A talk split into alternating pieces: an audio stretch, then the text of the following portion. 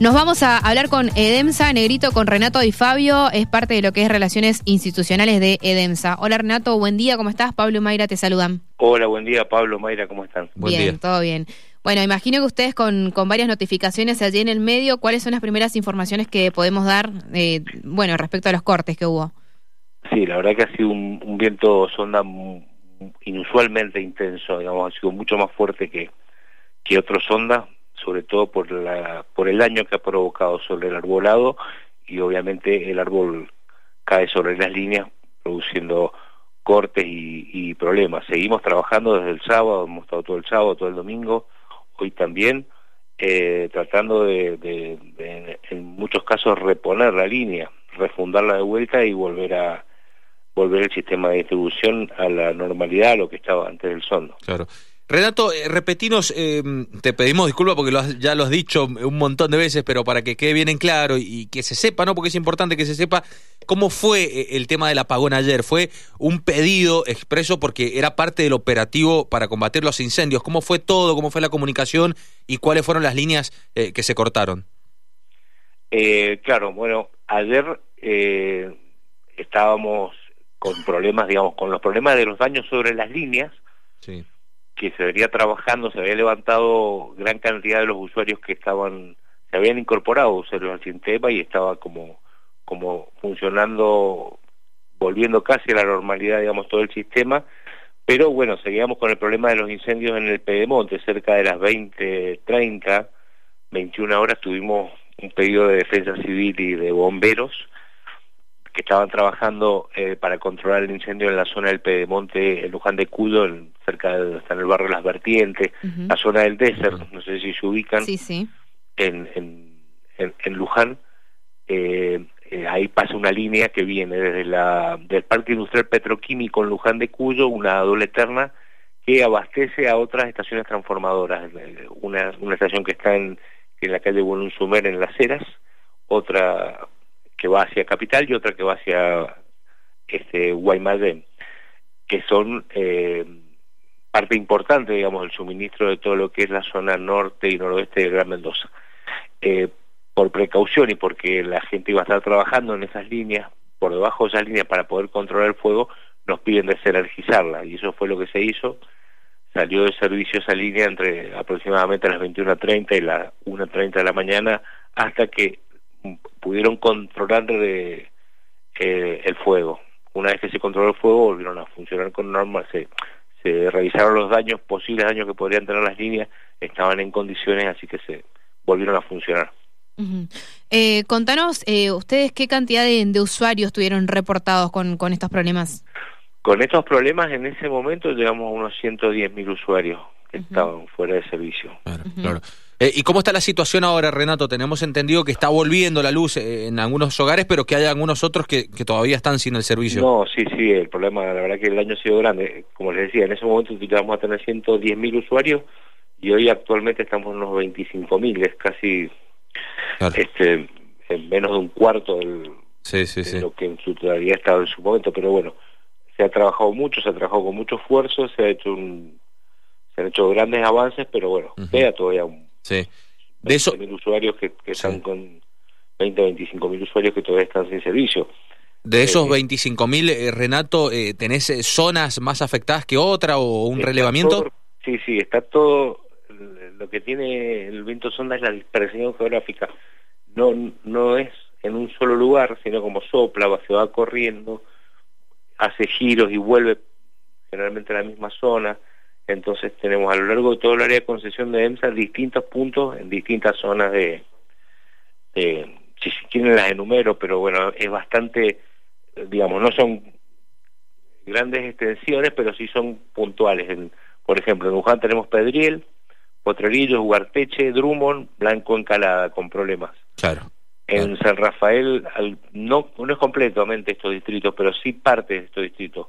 En San Rafael tenemos cuadro nacionales, Lucidal, Malvina, Las Paredes, Salto La Rosa, Rama Caída, Capitán Montoya. Bien. En Guaymallén estamos trabajando en una parte de Corralitos, Colonia Segovia. Hay una parte de Orrego, pero el Orrego está casi con servicio, estaría todo ahora eh, al mediodía normalizado. Tupungato en la zona de, de la Villa Cabecera y en el Cordón del Plata. Sí.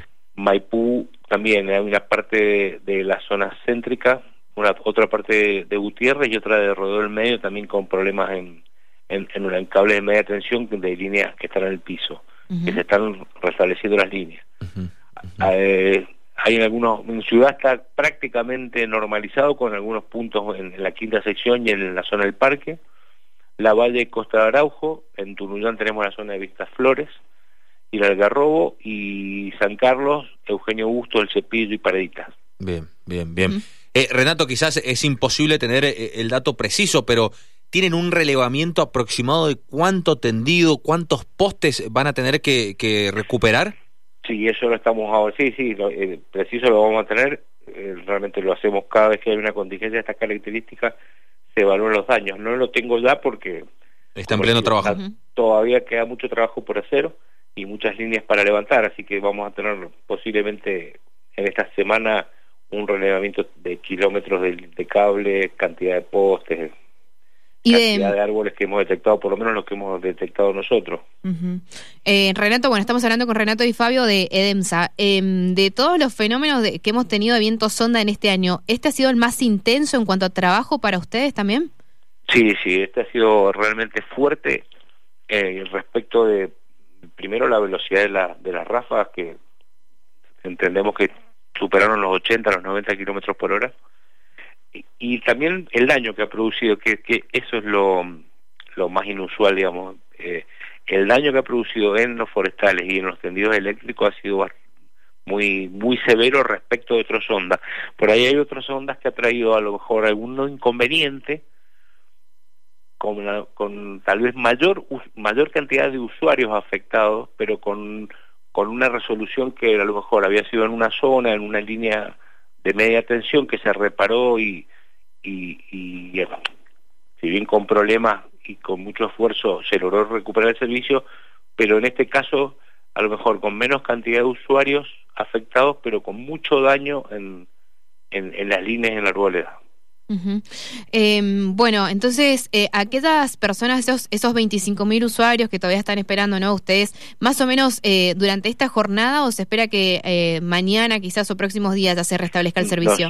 la verdad que no sabría, no, no, no, sabría decirte un, una darte precisión de horario y de, eh, de cuándo podría estar solucionado porque estamos trabajando en la reposición de las líneas. En muchos casos hay que hacer una pequeña obra civil, o hay postes quebrados, hay que refundar la línea, hay que poner cemento, hay que esperar que frague para después volver a, a, tensar la línea. Entonces, por ahí, por dar un dar una, una fecha, una hora a, aquella persona que, que está esperando el servicio, la verdad que es como un poco apresurado. Pero sí que estén seguros que estamos con toda la gente con todos los recursos en la calle, nuestra prioridad es restablecer el servicio lo antes posible. Nosotros creemos que al final de la jornada de hoy vamos a tener ya un panorama bastante bastante definitivo de cómo va y somos optimistas en, llegar esta esta noche eh, bastante mejor parados respecto de la cantidad de usuarios afectados. Eh, Renato, la última de mi parte. Siempre cuando ocurren estos eh, fenómenos, uno en el día posterior cuando termina todo hace un análisis o cuando va finalizando empieza a hacer un análisis. Vos llevas muchísimos años en, en. ¿Qué análisis haces de cómo se ha trabajado em, durante la, cuestión del fenómeno y, y sobre todo eh, cómo están las condiciones hoy ante este tipo de fenómenos que lamentablemente lo tenemos cada vez más al viento sonda.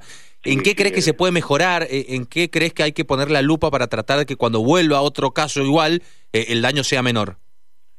La verdad que se ha trabajado muy bien. nosotros, este, este fenómeno, particularmente el de este fin de semana, se anticipó. sabíamos que iba a ocurrir.